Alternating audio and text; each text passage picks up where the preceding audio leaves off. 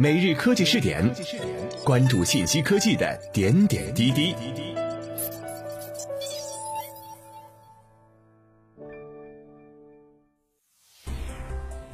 各位今天 FM 的听众朋友们，大家好，欢迎收听今天的每日科技试点。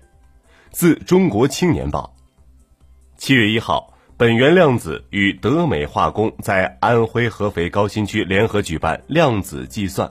产业赋能高峰论坛，本源量子、德美化工、金思睿、瀚海博兴、瑞康生物等企业联合发起，成立了量子生物化学行业应用生态联盟。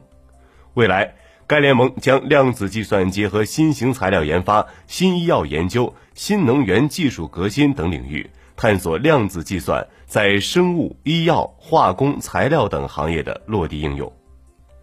本源量子副总裁赵永杰博士在会上发布《量子计算生物化学行业应用报告》。他介绍，尽管量子计算机距离商用普及还有一段距离，但是量子计算本身遵循的量子力学过程能满足当下生物制药模拟计算的需要。我们期待这项技能可以助力新一代药物研发、新材料设计、新智能制造等领域。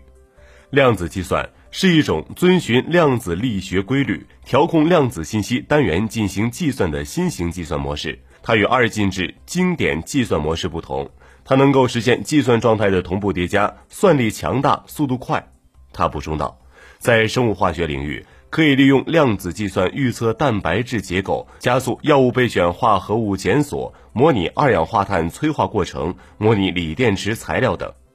会议主办单位本源量子合肥本源量子计算科技有限责任公司成立于二零一七年，由中国量子信息科学奠基人郭光灿院士与中国科大郭国平教授联合创办。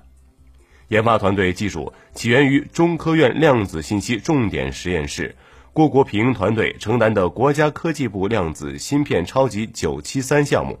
近年来，公司青年科技团队研发出国内首个工程化超导量子计算机“本源物源”，